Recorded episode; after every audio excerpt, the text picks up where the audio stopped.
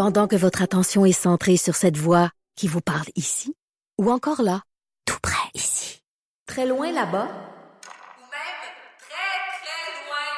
Celle de Desjardins Entreprises est centrée sur plus de 400 000 entreprises partout autour de vous. Depuis plus de 120 ans, nos équipes dédiées accompagnent les entrepreneurs d'ici à chaque étape pour qu'ils puissent rester centrés sur ce qui compte, la croissance de leur entreprise.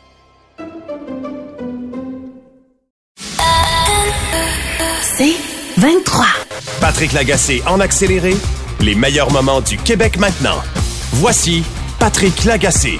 OK, la famille de la fillette de Granby, je parle de sa mère, de sa grand-mère, euh, poursuivent le directeur de la protection de la jeunesse, quatre de ses employés, ainsi que le centre de services scolaire du Val-des-Serres. La fillette, je le rappelle, est décédée à l'âge de 7 ans en 2019. Euh, Maître Valérie Assouline est l'avocate de la famille. Elle est au euh, bout du fil. Maître Assouline, bonjour. Bonjour. D'abord, la petite est morte au printemps 2019. Pourquoi la poursuite est-elle déposée maintenant, trois ans et demi plus tard? Alors, euh, tout d'abord, il y avait énormément de...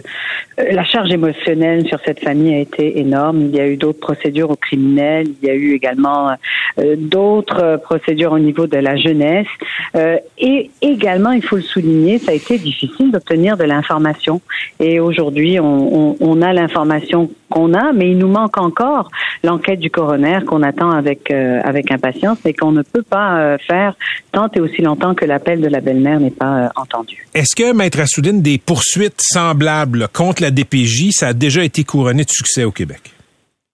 Euh, ce que je sais, c'est que des, des histoires comme celle-là, il n'y en a pas eu dans les 100 dernières années.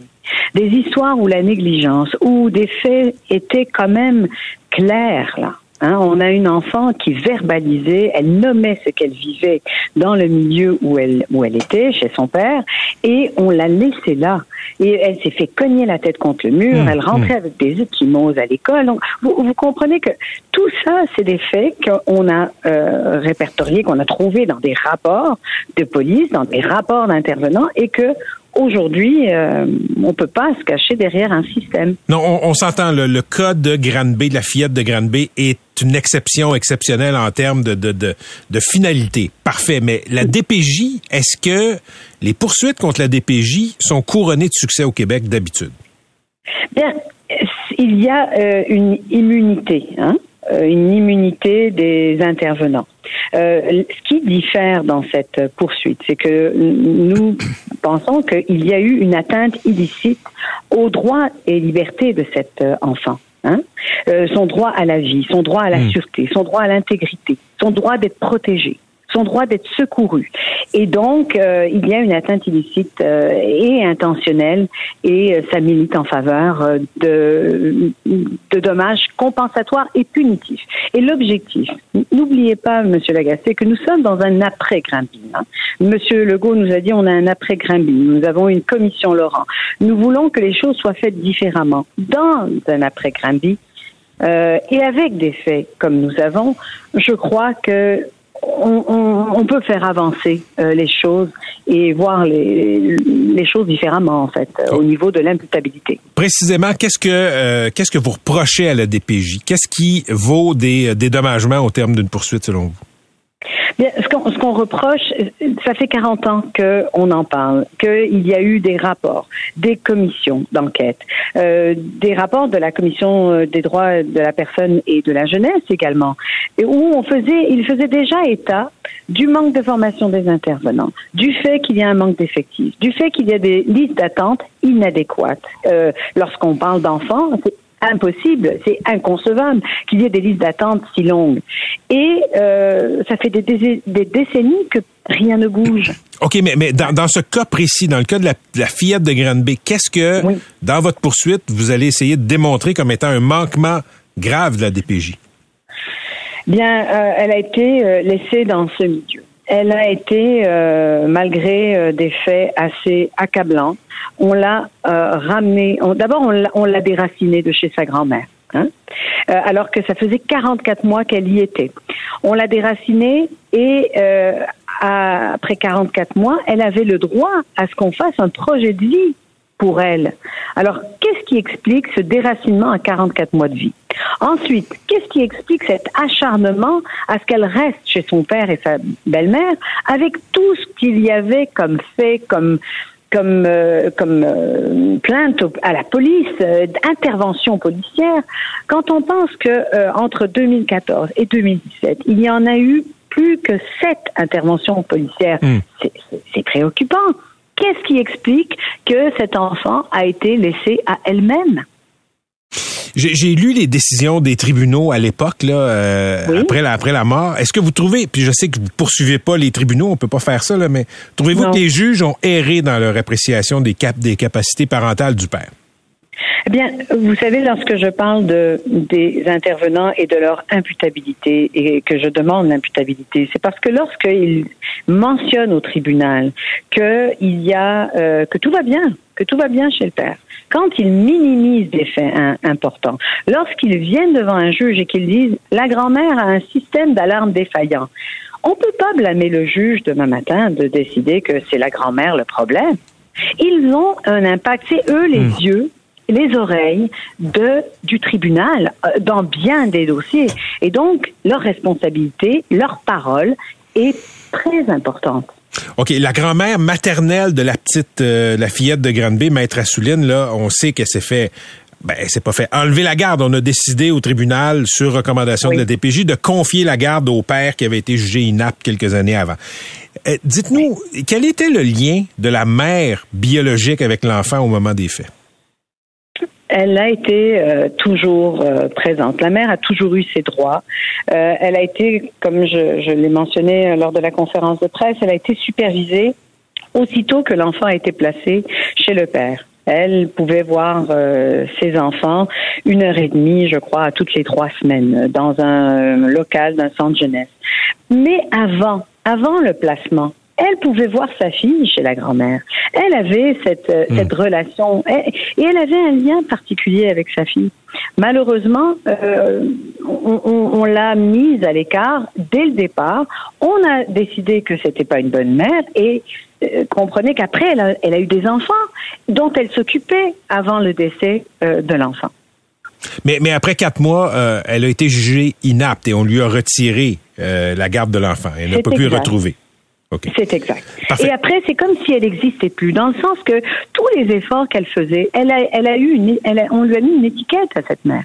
Parent inapte, mauvais parent. Mais elle a fait des évolutions. Elle, a- elle, elle est allée chercher de l'aide à l'extérieur de la DPJ. Elle est arrivée à, à donner naissance à deux autres enfants pendant que ces enfants étaient euh, aux prises avec le, le dans, dans la, la DPJ. Euh, et je vous parle de d'autres enfants qu'elle a eu avec un autre père. Donc c'est ça que je déplore, c'est que finalement elle était juste, on l'a on, on l'a jamais plus revue, on n'a jamais plus évalué cette mère. Le montant de la poursuite? 3.7. Merci beaucoup, Maître Assouline. On va suivre ça avec intérêt. Merci infiniment, Monsieur Lagacé. Merci beaucoup. OK, avant, d'aller à la pause, j'ai lu les décisions des tribunaux euh, en 2019. Là, je parle de décisions de 2012, 2013, 14, 15 et 17. Et, quand on lit tout ça, c'est assez volumineux, on voit toute, toute l'évolution, disons, de la pensée du système, de la DPJ, euh, des tribunaux face au père. Longue histoire courte, là, la petite de Granby a été retirée à ses parents quasiment après sa naissance parce qu'ils étaient inaptes, OK? C'était des gens désorganisés, problèmes de consommation, etc. J'inclus la mère là-dedans. Et quand tu lis les décisions, ben, tu comprends pourquoi l'enfant a été confié à sa grand-mère, euh, je pense que c'était à l'âge de quatre mois. Mais le père, lui, a toujours voulu ravoir la garde de sa fille. Et il s'est arrangé pour faire bonne figure aux yeux de la DPJ et des tribunaux là, au fil des années. Et ce que je retiens de tout ça, c'est le père, euh, sa capacité de parent, elle était, là, je vous le dis, là, carrément, là, c'était à 0 sur 10, OK, sur une échelle de 10. La grand-mère, c'est le contraire. C'était 10 sur 10. C'était une bonne grand-mère, c'était une bonne tutrice pour euh, sa petite fille. Chez sa grand-mère, ben, la petite était pas désorganisée, était heureuse, elle fonctionnait dans un cadre, elle avait de la stabilité, tout allait bien. Puis le père, lui, petit à petit, euh, aux yeux de la DPJ puis du tribunal, quand il s'est mis à faire des efforts pour avoir sa fille, ben il, a été vu comme le père de l'année. Je me rappelle là, en lisant les décisions, le père avait arrêté de consommer de la résine de cannabis pendant trois semaines et c'était jugé comme quelque chose de formidable par le système. il est passé à ce moment-là, mettons, à 2 sur 10 comme capacité parentale. Et, et la grand-mère, elle, qui connaissait son fils, et, et, et, a sonné l'alarme, elle a levé des drapeaux rouges, euh, puis a dit, écoutez, c'est un manipulateur, il a pas changé, vous êtes en train de faire embarquer. Et euh, quand elle a dit ça, pour avoir osé dire ça, ben les juges et la DPJ l'ont considéré comme une parano. Euh, puis ces doutes-là qui étaient justifiés, ben euh, quand, quand, quand euh, le système en a pris connaissance, ben c'est elle qui est passée aux yeux du système à une capacité parentale, disons, de 2 sur 10, alors que c'était pas vrai. Donc, moi, je donnerais pas le bon Dieu sans confession à la mère de l'enfant. Là, je pense que c'était justifié de lui enlever sa fille. Mais le système là-dedans mérite de se faire poursuivre, comme nous l'a expliqué Maître Assouline euh, dans, dans, dans l'entrevue qu'on vient de faire. Donc, je rappelle, 3,7 millions de dollars, c'est le montant de la poursuite euh, au civil.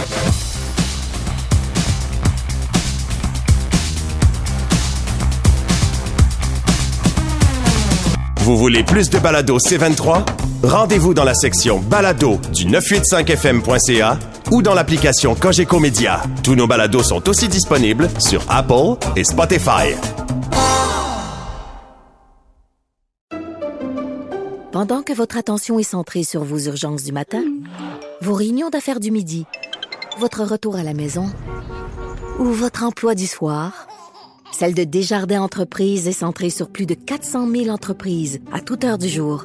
Grâce à notre connaissance des secteurs d'activité et à notre accompagnement spécialisé, nous aidons les entrepreneurs à relever chaque défi pour qu'ils puissent rester centrés sur ce qui compte, le développement de leur entreprise. Patrick Lagacé en accéléré, les meilleurs moments du Québec maintenant. Voici Patrick Lagacé. Mais ben, on peut pas dire que l'éducation, ça a été un thème fort de la campagne électorale qui vient de se terminer. Je pense que c'est une évidence. Pourtant, euh, on en parle souvent à cette antenne, c'est la base de notre société euh, et les problèmes dans nos écoles, il y en a à la tonne. Encore aujourd'hui, je recevais le message d'une enseignante au primaire, au primaire là, qui compte plus de 20 ans d'ancienneté et qui est tannée, qui m'a écrit pour me dire, écoutez, c'est la première fois en, en, deux décennies de carrière que je songe à démissionner. Ben, il y a des enseignants qui ont publié une lettre dans les médias aujourd'hui pour demander gouvernement de servir de son mandat fort, hein, quand même, une super majorité de 90 députés pour la CAQ, pour passer de la parole aux actes. Simon Landry, enseignant au secondaire, est un de ses co-signataires. Simon Landry, salut! Bonjour, Patrick. C'était quoi le, but de cette lettre-là où vous interpellez le premier ministre Legault? Ben, en fait, c'était mettre un peu de pression sur le premier ministre. On a bien constaté dans les quatre dernières années que malgré que c'était le ministre Roberge, le ministre de l'Éducation, il y avait quelqu'un derrière qui, qui menait le bateau, là, et c'était souvent le ministre Legault, le premier ministre Legault. Donc, euh, on s'est adressé directement à lui, surtout qu'on ne sait pas si ça va être qui le prochain ministre de hmm. l'Éducation ou la prochaine ministre de l'Éducation. Et dans le fond, c'était de le confronter au fait que, bon, ben, vous venez de passer à travers quatre ans de gouvernement majoritaire. Bon, oui, il y a eu une pandémie, mais c'est pas tout. Et là, il y a un autre du même gouvernement majoritaire avec le même parti au pouvoir. Donc, ce qu'on dit, c'est que les, problèmes du réseau sont bien connus, sont bien documentés. Ben là, si après huit ans de problèmes en éducation, il n'y a rien de réglé ou si la seule chose qu'on a réussi à accomplir, c'est de changer les commissions scolaires en centre de services scolaires au bout de huit ans, ben c'est un aveu d'échec. Et là, M. Legault ne pourra pas blâmer les libéraux les péquistes avant lui. Ça faire huit ans qu'il est majoritaire au pouvoir. Donc, ça sera sa responsabilité s'il n'y a rien qui est changé au bout de huit ans. Si, si on n'avait pas eu cette pandémie-là, est-ce que euh, Simon Landry, comme, prof, là, euh, est-ce que vous pensez que Jean-François Roberge aurait une plus grande cote d'amour dans le milieu de l'éducation? Lui qui est un ancien prof. Honnêtement, je pense pas parce que bon, oui, la pandémie a le dos large, mais au final, euh, M. Robert, il a quand même le fait de son mieux, mais le problème, c'est pas le ministre de l'Éducation, le problème, c'est la machine en dessous du ministre de l'Éducation qui est dysfonctionnel, qui est rendu trop gros, qui a mal vieilli, qui est pas efficace. Donc, je pense pas que le ministre Robert Jean aurait pu faire tant de changements que ça. Il arrivait avec plein de belles promesses. Il avait écrit un livre. On s'était dit, bon, enfin, quelqu'un qui arrive avec des idées novatrices, il connaît le milieu et ça a pas pris de temps que finalement, il s'est frappé un bureaucratique et les choses n'avançaient pas comme il le voulait. Donc, je ne crois pas que la pandémie changé grand-chose. Euh, la pénurie de personnel existait avant la pandémie. Les élèves intégrés, ça existait avant la pandémie les problèmes qu'on dénonce maintenant dans la lettre qu'on a publiée aujourd'hui existaient il y a quatre ans, existaient il y a cinq ans, existaient il y a dix ans. Donc, je pense pas que la pandémie aurait changé grand-chose, sauf qu'elle nous a permis de l'exposer encore plus clairement que ces problèmes existaient dans le réseau public. OK. Simon Landry, euh, vous êtes enseignant au secondaire, je le rappelle, là, dans, dans le mandat de la CAC, premier mandat de la CAC, on a fait euh, ce changement là, on a aboli les commissions scolaires, remplacées par des centres de services scolaires. Ça, c'est dans euh, dans le secteur francophone. Chez les Anglos, c'est resté des commissions scolaires. Qu'est-ce que ça a changé dans la vie des profs? La réponse est simple, absolument rien. Rien. Rien du tout, sauf avoir le logo qu'on met dans nos courriels. Là, je vous dirais, il n'y a pas grand-chose d'autre qui a changé. C'est la même bureaucratie, c'est les mêmes gens qui sont en poste. Bon, oui, la gouvernance a changé, ça a été plus centralisé même vers le gouvernement que ce l'était avant, mais honnêtement, dans la vie quotidienne des profs, il n'y a absolument rien qui a changé. OK, je veux vous entendre sur euh, le profil de la prochaine personne qui va devenir ministre de l'Éducation. Qu'est-ce que vous attendez de cette personne-là dans le milieu de l'éducation quand, quand vous parlez à vos collègues? Ben, je vous dirais qu'on s'attend à quelqu'un, un, qui consulte les gens de terrain et non qui consulte les lobbies. On l'a vu il y a, je pense, à peu près deux ans, le ministre Robert avait fait un forum sur la réussite, mais il avait fait ça à huis clos avec des gens dont on ne connaissait pas l'identité ni les recommandations. Donc, euh, évidemment, ça, c'était, pas une bonne idée. On, s'attend à ce qu'il consulte des gens de terrain, euh, donc les profs, les secrétaires, les concierges, les gens qui sont là au quotidien, pas les gens qui sont dans des bureaux depuis 20 ans, mais des gens qui sont sur le terrain et qui vivent ça au jour le jour. Euh, donc, quelqu'un qui est à l'écoute et quelqu'un, je pense, qui est capable aussi de brasser la structure qui est sous lui ou sous elle, comme je vous dis, quelqu'un qui est capable de voir ses fonctionnaires, ses hauts fonctionnaires et de dire non, ça continuera pas comme ça et vous allez devoir rendre des comptes et c'est à moi que vous allez rendre des comptes et vous serez redevable de ce que vous faites dans les prochaines années parce que le problème il est là, c'est qu'il n'y a jamais personne qui est imputable de quoi que ce soit dans le réseau et quand on veut faire des changements, mais il y a toujours des gens qui disent non, il n'y a rien qui bouge, mais il y a jamais c'est jamais la faute à personne. Donc euh, je pense que si ce qu'on aimerait vraiment, c'est quelqu'un qui est à l'écoute et quelqu'un qui est capable en bon français de mettre ses culottes puis de diriger son ministère comme il l'entend ou comme elle l'entend le faire. Euh, j'aimerais vous entendre sur le ministère de l'Éducation. Euh, c'est un monstre à deux têtes. Pardon. C'est un monstre à deux têtes, l'éducation. Les centres de services scolaires et le ministère de l'Éducation. C'est quoi vos interactions comme prof avec le ministère? Euh, on soit une belle petite lettre de notre ministre à chaque rentrée, puis ça s'arrête pas mal là, je vous dirais. Le reste, ça passe par les centres de services, évidemment, mais il y a toujours ce qu'on appelle la gestion axée par les résultats, c'est-à-dire le ministère envoie ses cibles de réussite aux centres de services. Les centres de services transmettent ça, euh, évidemment, là, aux directions d'école. Alors, on se fait dire, ben voici les cibles de réussite à atteindre cette année par rapport à l'an prochain. Donc, on cherche toujours à améliorer le taux de réussite, mais évidemment, sur le terrain, le questionnement, puis on le voit actuellement, c'est bon, mais à quel point est-ce que tu veux que je nivelle par le bas pour atteindre tes cibles de réussite, tes cibles de diplomation? Euh, donc, qu'est-ce que tu veux que je coupe dans mon programme pour que ça paraisse bien dans tes chiffres? Mais au final, on, le voit que ça donne pas les résultats escomptés sur, sur le long terme. Euh, on l'a vu notamment par rapport aux, Français là, au niveau universitaire. Donc, euh, l'interaction avec le ministère, elle est, elle est très, très minime, honnêtement, mais c'est sûr que quand les, les, les décisions viennent de très haut, puis qu'on se rend compte que ça se colle pas du tout sur la réalité de terrain, mais on se sent pas consulté, on sent que c'est déconnecté et qu'ils prennent pas compte de ce que nous on vit dans les écoles au, quotidien, mais c'est très très minime comme interaction. Donnez-moi un exemple euh, de, déconnexion de, de, de, ce que le ministère comprend pas euh, de la réalité des profs des écoles. Ben, je vous dirais l'exemple le plus clair. Je vais revenir à la pandémie. Si vous vous souvenez, il y a à peu près deux ans et demi, la première rentrée scolaire pandémique qu'on devait vivre à la rentrée 2020, le ministère avait proposé de faire des bulles de cinq élèves dans chaque classe, donc des îlots de cinq élèves qui allaient se côtoyer de 8 heures le matin à 4 heures l'après-midi sans jamais sortir dans leur petit îlot de 4-5 élèves. Et, ça n'a aucun sens. Là. Moi, je dis à ma conjointe, j'ai la minute que je tourne le dos, ils vont tous se mettre à se promener dans la classe, ils vont sortir, ils vont rentrer. Ça n'a aucun sens je peux pas croire que quelqu'un au ministère de l'Éducation s'est dit, ouais, c'est une bonne idée, ça va fonctionner. Ça n'a aucun sens. Il faut, être déconnecté de la réalité scolaire. On l'a vu la semaine dernière, l'histoire de brossage de dents au primaire. Je peux pas croire qu'il y ait des gens qui étaient assis autour d'une table qui se sont dit, ouais, ça c'est une bonne idée, on va aller de l'avant, je pense que ça va marcher. Faut être complètement déconnecté de la réalité quand on, fait des annonces comme ça. Je sais que c'est pas le ministère de l'Éducation en tant que tel, le brossage dedans, mais reste que dans la, fonction, la haute fonction publique, il y a une déconnexion avec la réalité de terrain. Donc ça, c'est deux exemples flagrants. Qu'est-ce qui, euh, est urgent d'implanter dans les écoles qu'on pourrait implanter, qui ne demande pas, disons, des millions, qui ne demande pas d'afficher des postes qui vont pas trouver preneur, preneuse? Bon, c'est la question un million de dollars, je vous dirais, là, c'est pas facile. On pourrait commencer par, euh, par, par s'attaquer à la pénurie de personnel. Ça, on, on s'entend qu'on réglera pas ça en six mois, en un an. Par contre, on peut commencer dès maintenant à changer certaines choses. Euh, un des co-signataires avec moi, Sylvain Dancause, on a déjà un texte qu'on a mis sur son blog euh, hier ou avant-hier. On met six solutions de l'avant pour pas contrer complètement la pénurie de personnel, mais au moins la réduire il n'y a pas personne qui va pas croire que dans ces six idées-là, c'est tout tout croche puis qu'il n'y a rien qui est viable là-dedans. On pourrait la maîtrise qualifiante qui est de deux ans, on pourrait la réduire à un an, on pourrait réduire le bac de quatre ans à un bac de trois ans comme c'était avant. Donc déjà, on, verrait plus de profs arriver plus rapidement dans le réseau pour prêter main forte. Est-ce que ça va régler en six mois? Peut-être que non. J'avais proposé, d'ailleurs, je pense que c'était sur vos ondes il y a quelques semaines, la formation intensive durant l'été. On s'en était parlé, vous et moi, pour essayer au moins de préparer les gens non légalement qualifiés à venir prêter main forte dans les écoles. J'ai toujours poursu aucun appel, aucun courriel par rapport à ça. Apparemment, ça intéresse personne à part vous et moi. Donc, c'est des choses qu'on peut implanter rapidement. Mais à savoir, est-ce qu'il y a des solutions rapides et gratuites? La réponse, c'est non.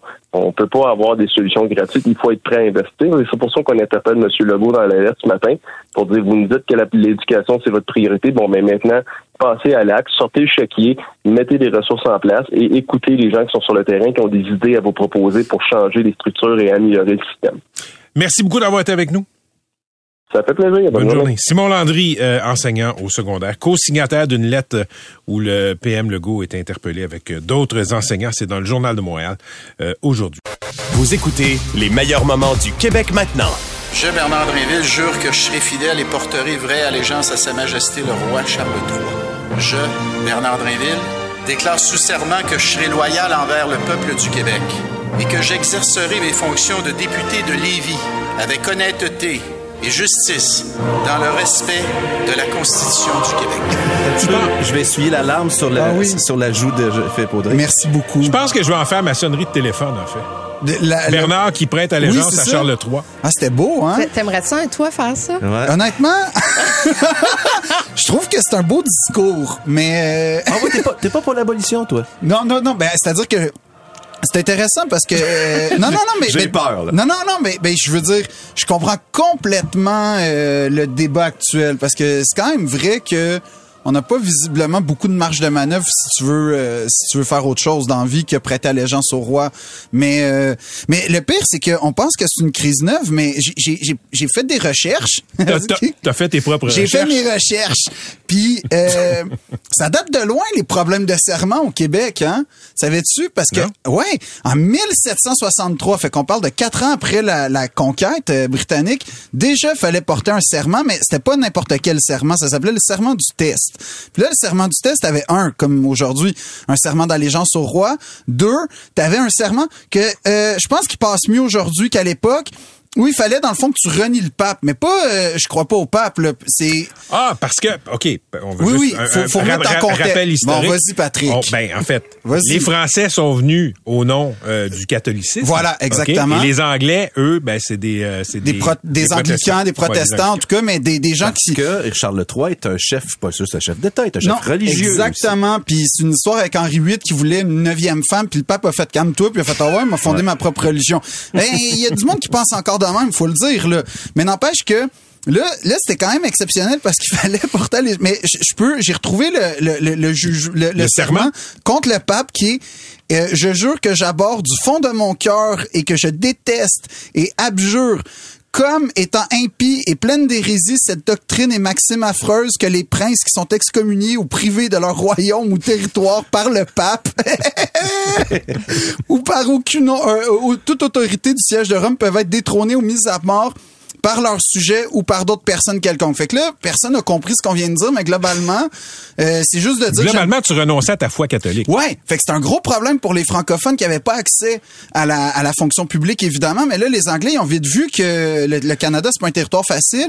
Fait que là, ils ont fait, ah, mais puis, il faudrait des greffiers, il faudrait des huissiers, tu sais, du monde qui font de la job de bras puis des aides de camp, Ah, attends, attends, parce que ce n'était pas qu'aux députés qu'on demandait ça. Non, c'était à tout le monde. là, Il n'y a, de- pas- a d'élus à ce moment-là, de toute façon, Ben, je sais, autour de là, la Patrick, je suis pas historien, je suis juste humoriste, j'ai une formation de théâtre. Fait que normalement, moi, je suis compétent dans les cafés, pas dans les cours d'histoire, Toi, OK? toi, t'apprends ce que tu nous dis ici par cœur. Exactement. C'est ta formation. Moi, moi, ce que tu viens de déplorer, c'est grâce à ça que je suis ici. Grâce au bourrage de crâne.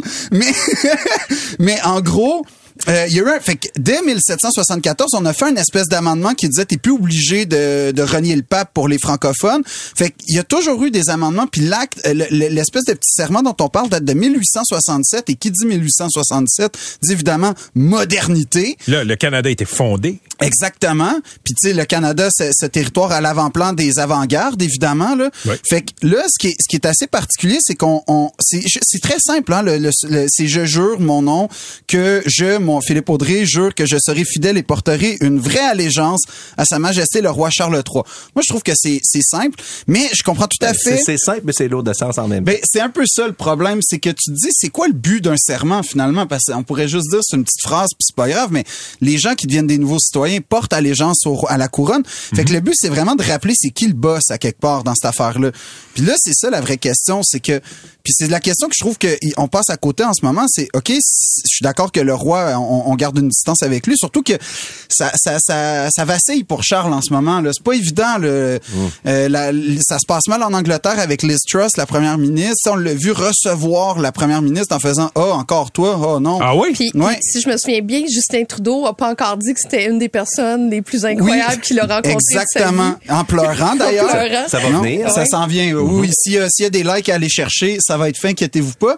Mais quand même, tu sais, un roi, on a zéro vu ça en 70 ans de règne avec Elisabeth, la, la dire, oh non, pas toi le premier ministre. Qu'est-ce ça que tu fais? dessus, il y a juste ça à faire. Je sais, mais quand même, en, deux, en à peu près un mois, on a déjà vu une faille majeure. Il y, a, là. il y a eu plus de 60 ans pour se préparer. Oui. J'ai des questions pour l'expert que tu es. Oh non. En, en premier, que, parce qu'il va être, euh, tu sais, il est toujours pas couronné, Non, mais ça va être au mois de mai. Ouais, 6 mai. Est-ce qu'il va survivre jusque-là? Euh, ben, j'y souhaite. Mais non, mais ça a été un marathon. wow, wow, wow, comment survivre? Ben là, mine de rien, c'est dans, c'est dans. Mais voyons, euh, MC, mois, il est là jusqu'à temps qu'il meure. Il y a Je pense 73, je qu'il va abdiquer six mois Ben, il- après. Vous avez euh, vu ses doigts, il est tout gonflé. Ça, c'est vrai. Ça, c'est un, ça, c'est un point. Ses doigts sont vraiment inquiétants. il On dirait des saucisses allemandes, là. C'est pas le fun, là. Bon, ça, c'est ma première question. Ouais. Deuxième question, je sais que tu es un fan de la monarchie en tant qu'expert. Ouais. Mais toi, si tu étais élu député, est-ce que tu serais capable de prêter allégeance au roi? ben voyons, il est habillé en monarque. Ouais, mais. Ouais, tu vois, il pédale déjà. Non, mais, mais c'est parce que, en toute honnêteté, c'est pas parce que j'en parle que je suis pour, hein. Euh, C'est pour ça que je pose ma question. Ouais, c'est ça. Tu veux me mettre dans un coin, mais. C'est cela. Euh, je comprends la question. Je comprends le. En fait, en toute honnêteté, je trouve ça vraiment pertinent de se poser la question aujourd'hui. OK, tu réponds pas. Non, ben je suis politicien, j'ai été élu. Fait C'est que vrai. je réponds Bon, politicien. OK, bon point. Euh, mais, mais non, mais je te dirais que pour vrai, je, je comprends puis je comprends le malaise qu'on peut ressentir quand après ça tu portes, tu sais, ce que ce que M. Monsieur le Drainville a dit, qui déclare sous serment qu'il va être loyal envers le peuple québécois quand tu viens de commencer par un mensonge. On dirait que ça s'annule. Fait que je trouve qu'il y a une incohérence. Puis honnêtement, moi c'est la vraie question là, que je poserais. Ah, Pour qui c'est vraiment important de prêter allégeance au roi en ce moment-là? Y a-tu vraiment des gens qui sont comme moi, si Charles, il veut pas de moi, je peux pas continuer? Il y a une affaire que je trouve que tout le monde s'en fout un peu, en tout cas au Québec. Fait que, OK, on va euh, prêter allégeance puis on règle ça après. Tu sais, c'est- là, on Mais est c'est dans ton un... chef d'État, donc c'est important. C'est pas... Ouais, mais en toute honnêteté, là... Oh, oh. Si tu étais député, est-ce que tu euh, porterais, est-ce que tu ferais ce serment d'allégeance? Euh, Mettons que c'est demandé par Patrick, plus c'est ça. répondre. C'est ça, parce que c'est la même question. Mais, mais Patrick a plus d'autorité Ouais, que toi. c'est ce que j'ai remarqué. Mettons- comme- Mais non, je pense... Ben, je je suis pas député. po- pose-y donc, voir Non, toi, ouais, non, mais, mais je sais pas pourquoi c'est moi tu réagis, tu réagis comme un séparatiste, je trouve. Ben là... Et même, je pensais que ce- ça serait peut-être un de tes fantasmes de prêter allégeance Non, au mais je roi. l'ai, mais je l'ai fait quand j'étais scout, puis genre de ce, de ce point de vue-là, ça a été réglé. Tu sais, je me suis encore de, ma, de mon allégeance à la reine, ça a été réglé. Mais n'empêche que euh, aujourd'hui, je comprends que quand tu prêtes allégeance au peuple, puis qu'avant ça, tu prêtes allégeance à un roi qui veut rien dire pour toi, tu peux, en tant que personne intègre, trouver une incohérence là-dedans. Je n'ai qu'une chose à dire. God save de Philippe Larue, euh, Audrey Saint-Jacques. The Crown saison 5 sort. On va Oui. te rappeler bientôt. Parfait, je serai là. Merci, euh, merci, mon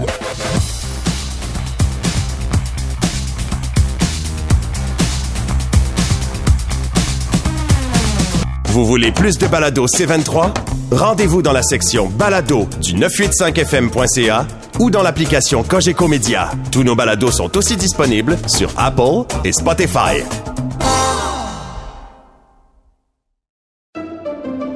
Pendant que votre attention est centrée sur cette voix qui vous parle ici, ou encore là, tout près ici, très loin là-bas, Celle de Desjardins Entreprises est centrée sur plus de 400 000 entreprises partout autour de vous.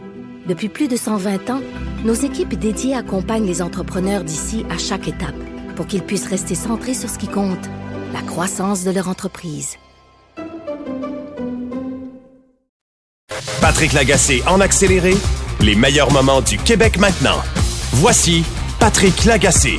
C'est un moment fort de la vie euh, politique démocratique au Québec parce que le premier ministre François Legault, qui a gagné ses élections le 3 octobre, ben, il a choisi son euh, cabinet. Donc, Philippe, on a invité Rodolphe Fosny, ancien stratège conservateur, conseiller dans le gouvernement Harper et aussi, désormais, collaborateur régulier du journal Le Devoir pour euh, décortiquer tout ça. Salut, les gars. Salut, Patrick. Donc, Philippe, mets la table avec tes impressions, ce que tu retiens du, de la composition du conseil. OK, quatre, cinq conclusions, Patrick. La première, c'est que la reconduction de Benoît Charette au poste de ministre de l'Environnement. On a beaucoup parlé d'environnement pendant la campagne électorale. Pour moi, ça envoie un signal fort, mais un signal négatif. L'environnement n'est pas au cœur des priorités du gouvernement Legault. Euh, Monsieur Charette, euh, durant son mandat, n'a pas fait que de mauvaises choses, mais il a été particulièrement faible dans le dossier de la fonderie Horn. On peut pas dire qu'il s'est battu euh, pour l'environnement. Il semblait parfois là euh, servir un peu les intérêts de la de la de la compagnie et ses interventions publiques euh, aussi n'ont pas de mordant sur l'environnement. Et quand tu choisis, le François Legault est évidemment parfaitement conscient de ça. Alors, quand il le reconduit dans ses fonctions, c'est un choix qui est pensé, qui est réfléchi. Ça veut dire qu'il veut pas que ça change. Et ça, ça risque de causer un clash avec les partis d'opposition, notamment avec Québec solidaire, avec le Parti québécois. Donc, ça annonce pas un renouveau de ce, de ce côté-là. Alors ça, pour moi, c'est une constatation euh, importante.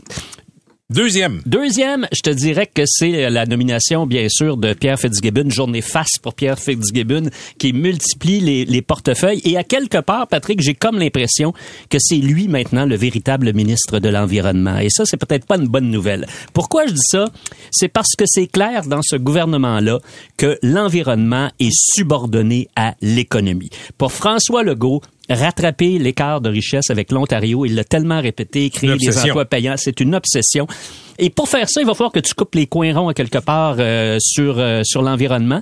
Et, et, on sent que le pouvoir décisionnel de Pierre, Pierre Fitzgibbon devient tellement énorme qu'il il augmente ses responsabilités. Il prend l'énergie en plus et il devient en plus ministre responsable de la métropole, c'est gros ça, parce qu'en plus là, c'est lui qui va négocier, discuter avec euh, euh, la communauté urbaine de Montréal, avec euh, la mairesse Plante. C'est énorme comme responsabilité. Mais je pense à quelque part que pour Montréal, c'est un peu rassurant. Et ça, c'est une bonne nouvelle, dans la mesure où quand c'était Chantal Rouleau qui était ministre de la métropole, je pense pas que le lien, elle avait sûrement un bon lien avec François Legault, mais j'ai comme l'impression que quand Chantal Rouleau appelle le premier ministre, c'est un peu différent quand Pierre Fitzgibbon appelle le premier Mais le ministre. Lien, le, lien est plus naturel. Le lien est plus naturel. On, on peut le soupçonner. On peut hein, le soupçonner. on euh, n'est pas là, mais on peut le soupçonner. Alors donc, c'est probablement euh, un lien direct entre Montréal à partir de maintenant et le premier ministre Legault qu'on n'avait pas auparavant. Rodolphe, qu'est-ce qui te frappe dans la composition du euh, Conseil des ministres? Ben moi, pour revenir encore sur euh, sur euh, Fitzgibbon, le super ministre Fitzgibbon, euh, moi je comprends que en fait, tu sais, dans une journée, il y a 24 heures. Avoir le titre de super ministre, ça fait pas qu'il y a plus que 24 heures dans une journée. Puis même si tu as le titre de super ministre, tu peux pas être à deux endroits en même temps. Donc c'est peut-être beau sur papier en termes de communication, en termes de priorité, mais gérer deux ministères, c'est difficile. Fusionner des, des, des, des fonctionnaires pour qu'ils se parlent ensemble, c'est encore plus difficile. Ça prend des mois des fois même des années pour réussir Mhm. à ce que on arrive comme ça à fusionner. Et en fait, ils sont en train de s'enlever euh, un en deuxième. Il peut avoir des ministres délégués. Pas besoin d'avoir tout regroupé dans un ministère. Moi, je trouve que c'est une fausse bonne idée. Et dans le pratico-pratique, ça va pas plus faire qu'il va faire des choses plus rapidement parce qu'il y a que 24 heures dans une journée. Et j'ai une question. Il a fallu que le premier ministre, dans son discours, parle de Sophie Brochu, parce que c'était quasiment une déclaration de guerre ouverte là, au départ. euh, com- comment vous voyez ça? Ben, c'est clair que dans son discours, là, M. Legault a voulu rassurer la population parce que Sophie Brochu, elle est respectée comme présidente d'Hydro-Québec et elle a été très claire dans, dans une entrevue qu'elle a donnée ici à Paul Arcan. Et elle, par la suite, il y a eu la, la fameuse chronique de Francis Veil où il nous disait, de la presse, qui nous disait qu'elle était prête à démissionner si elle constatait qu'on allait sacrifier euh, l'économie, les, des principes pour transiter tranquillement vers une économie plus verte euh, sur l'autel du développement économique. Alors, c'est sûr que François Legault, pour lui, c'est une patate chaude. Alors, du- la journée où il décide quand même de donner le ministère de l'Énergie à Pierre Fitzgibbon, et ça, je l'ai trouvé habile aujourd'hui, il faut qu'il tende une branche d'olivier. Alors, il a même dit dans son discours, j'ai parlé à Sophie Brochu, nous créons un comité, elle siégera, on partage les mêmes objectifs. Sur papier, tout ça paraît bien, maintenant on verra à l'usure comment ça va fonctionner. Rodolphe, c'est, euh, Sophie Brochu n'est pas une ministre, elle n'est pas dans le cabinet, mais c'est quand même dans, euh, dans, dans, dans, dans l'organigramme du pouvoir au Québec, c'est quand même une personne importante. C'est important de, euh, de la nommer dans le discours de M. Legault? Oui, écoute, je sais pas si tu te souviens à l'époque du premier ministre Charest, mais on connaissait Thierry Vandal. Thierry Vandal aussi déplaçait beaucoup et les projets, euh, c'était important quand il parlait, les gens l'écoutaient. Donc, c'est sûr que y a le premier ministre Legault a besoin de dire non, on a rétabli les ponts et on va réussir à, parce qu'il veut des barrages. Il, faut quoi? Il va ordonner à Hydro-Québec ou est-ce qu'il va essayer de faire de la collaboration? Ça va être vraiment ça le dilemme pour lui. Il y a besoin d'avoir Mme Brochu autour de la table pour au moins s'assurer qu'il y a une communication ou au moins l'image d'une communication. Ah, en tout cas, c'est clair, l'épisode d'aujourd'hui, que euh, pour François Legault, c'était une première épine au pied dans cette nouvelle administration, dans cette nouvelle législature, la relation avec Hydro-Québec. Elle était, elle a été fragilisée avant même que le nouveau Conseil des ministres là, soit assermenté. Alors pour lui, c'est devenu une priorité d'essayer de, de, de, de faire en sorte que les brèches se chauffent un peu moins fort. là. On continue euh, à la santé avec les mêmes ministres. Le ministre titulaire, ben, euh, le ministre senior, disons ça comme ça, Christian Dubé, ministre délégué aux Affaires sociales et à la santé, Lionel Carman. Là, va falloir livrer. Ouais, là, va falloir livrer, Patrick, parce que les attentes sont énormes. Puis moi, je veux bien, le Christian Dubé, il est très populaire auprès des gens pour toutes sortes de bonnes raisons. Excellent communicateur, il inspire confiance, on sent qu'il est investi dans son travail. Moi, j'ai entendu des, des, des gens qui m'ont raconté euh, dans des rencontres, par exemple, avec certains groupes, euh, quand Christian Dubé est présent, il écoute, il écoute, il prend des notes et c'est pas tous les ministres qui sont comme ça. Il y en a qui regardent leur montre, là. mais lui non, Euh, il veut vraiment faire avancer les choses. Mais d'un autre côté, tout à coup, faut que tu livres la marchandise. Je sais pas comment il va faire ça. Il a déposé un rapport, on le sait, au mois de mars. Sa sous-ministre en a ajouté un autre pour explorer encore davantage des pistes euh, d'avenue pour essayer de créer euh, un peu des, des solutions pour le système de santé. Euh, mais ça demeure un défi énorme. Et là, il va falloir assez rapidement qu'il y ait des solutions. Ça pourra pas toujours rester comme ça. On pourra pas aller de manchettes inquiétantes sur une fermeture d'urgence, sur des ennuis de personnel continuellement en plaidant toujours la pandémie, la pandémie, la pandémie. Il faut régler ça. Et à mon avis, un objectif prioritaire, c'est d'essayer pour lui de régler les relations avec les- le personnel dans le secteur de la santé, notamment les infirmières. Parce qu'on a eu souvent l'impression que le ministre, quand il, il s'est trouvé avec des, des problèmes dans ses négociations avec les infirmières, il disait un chèque. J'améliore les conditions, on va bonifier, on va faire ci, on va faire ça. Mais là, ça, ça allait bien en conférence de presse. Mais après, on, comprenait, là, quand on analysait euh, les, prérequis pour avoir droit à cette bonification-là, qu'il y avait toutes sortes de contraintes pour les infirmières, qui, là, qui étaient choquées, ils ne pouvaient pas prendre de congé avant, pouvaient pas prendre de congé après. Bref, c'était beaucoup moins limpide que ce qu'il annonçait. Or, sa relation, elle demeure, à mon avis, extrêmement chancelante avec euh, ces infirmières-là. Il faut qu'ils trouvent un moyen de régler ça. Euh, des chèques, c'est pas tout le temps ça que ça prend. Ça prend une réorganisation du travail. Il va falloir qu'ils s'interrogent là-dessus. Rodolphe, euh, y a, si on exclut la santé, là, les, qui, qui a hérité de la plus grosse, de la plus grosse patate chaude? Ben, je crois l'éducation. L'édu- Après la santé, l'éducation, c'est le, c'est le, c'est le dossier le plus important. Le choix de, de, de, de Bernard Drinville est intéressant, mais ça peut être des deux côtés. Est-ce qu'il va réussir ce mandat-là? On connaît ses talents de communicateur. Oui, on sait que quand il se met des objectifs, il va jusqu'au bout. Mais il y a aussi le défaut de ses qualités. C'est que des fois, il n'est pas vu comme quelqu'un qui est à l'écoute. Il n'est pas vu comme quelqu'un qui consulte. Et le ministère de l'Éducation, c'est vraiment quelque chose que il faut qu'il y ait des résultats. Il faut que les conditions s'améliorent. Puis vous savez, pendant la campagne, on a beaucoup critiqué euh, Bernard Drinville avec euh, sa fameuse phrase hein, "Lâchez-moi sur les les GES".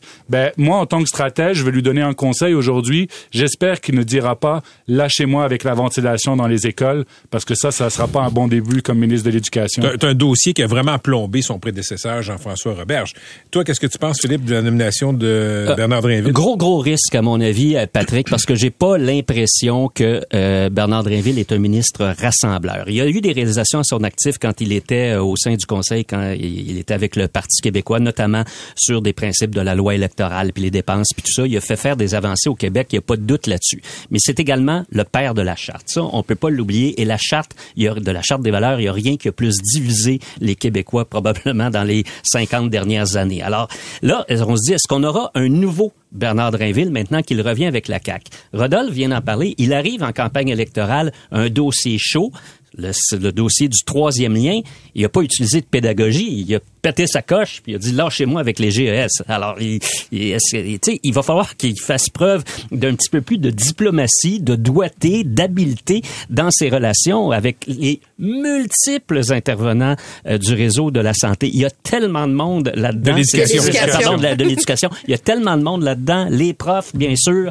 Euh, il y a les, Les parents, syndicats. les parents, les syndicats. C'est énorme comme réseau. Alors, c'est un gros, gros, gros, gros défi. Euh, Rodolphe, il y a beaucoup, beaucoup de nouveaux députés et dans ta chronique du Devoir, fort, euh, fort drôle ce matin, tu avais plusieurs conseils pour les nouveaux euh, ministres, les députés qui deviennent ministres, là, des gens qui ont peu d'expérience politique. Euh, tu as peut-être un petit quiz euh, là-dessus. Oui, ben, parce qu'il faut que tu saches, euh, Patrick, c'est qu'il n'y a pas de manuel pour devenir ministre. Ça n'existe pas. Ça veut dire qu'aujourd'hui, là, maintenant, on on est en train de se parler. Les ministres, ils sont dans une petite pièce avec leur chef de cabinet, qu'ils n'ont pas choisi d'ailleurs, et leur sous-ministre. Et ils sont en train de se faire briefer, et ils vont se faire briefer comme ça pendant des jours et des jours, parce que même pour des anciens ministres, ils changent souvent de portefeuille, il faut qu'ils reprennent ça. Donc, sur un ton léger, j'ai voulu vous faire un petit quiz entre vous et nous, entre qu'est-ce qu'il faut pas faire comme erreur quand tu es ministre. Puis ça, ça s'applique autant à des nouveaux ministres, mais à des anciens ministres. Donc, ça va être très facile. Ça va être oui ou non. Puis si vous avez lu ma chronique, vous devez dire le nom du ministre qui avait fait l'erreur. OK, l'ai Alors, si tu es un nouveau ministre, est-ce que tu as le droit d'avoir une villa en France? Non, ça c'était Bill Morneau. C'est faux. Tu as le droit d'en avoir une. Le Mais faut que tu problème, le dises. Faut que tu le dises. Oui. Et lui, il avait pas voulu le dire. Puis c'est difficile de t'asseoir avec le commissaire à l'éthique et dire, excuse-moi, j'ai oublié une villa en France. Qui a jamais oublié posséder une villa dans un pays étranger? Exactement, exactement. Donc, tu as le droit, mais il faut pas, faut que tu le dises. En passant, alors deuxième chose, imagine que tu viens rencontrer une fille, puis que tu vas aller à la sermentation des ministres. Oui. Puis tu sais, la relation, tu sais, en disant qu'on est en 2008 là. Tu sais, 2008. Maxime Bernier. Maxime Bernier. Ah là là. Julie. Eh oui. Julie Stivida Couillard. Tu ne ramènes pas ta date à l'assermentation des ministres où la première page après, c'est son décolleté et non pas le fait que tu es devenu ministre des Affaires étrangères.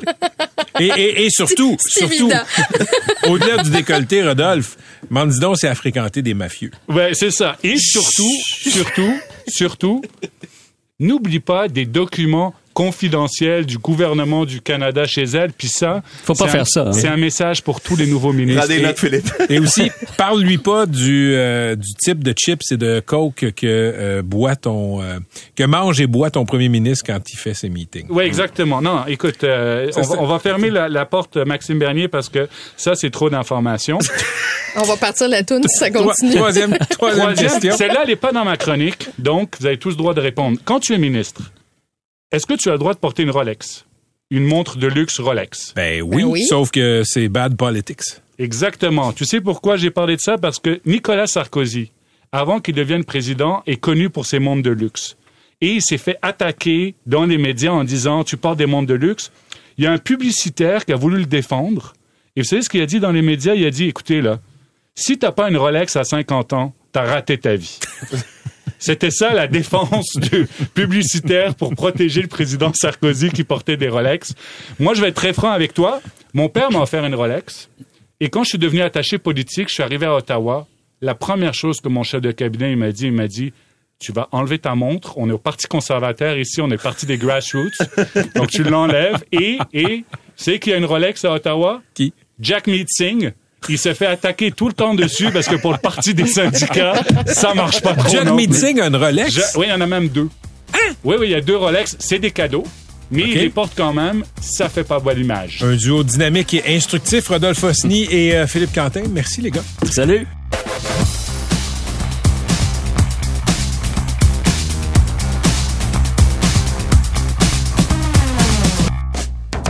Vous avez aimé ce que vous avez entendu?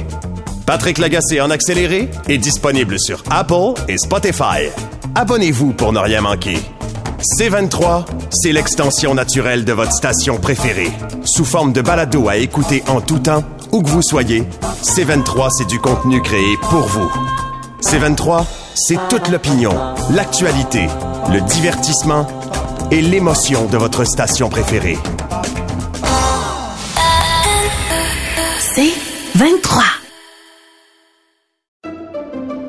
Pendant que votre attention est centrée sur vos urgences du matin, vos réunions d'affaires du midi, votre retour à la maison ou votre emploi du soir, celle de Desjardins Entreprises est centrée sur plus de 400 000 entreprises à toute heure du jour. Grâce à notre connaissance des secteurs d'activité et à notre accompagnement spécialisé, nous aidons les entrepreneurs à relever chaque défi pour qu'ils puissent rester centrés sur ce qui compte, le développement de leur entreprise.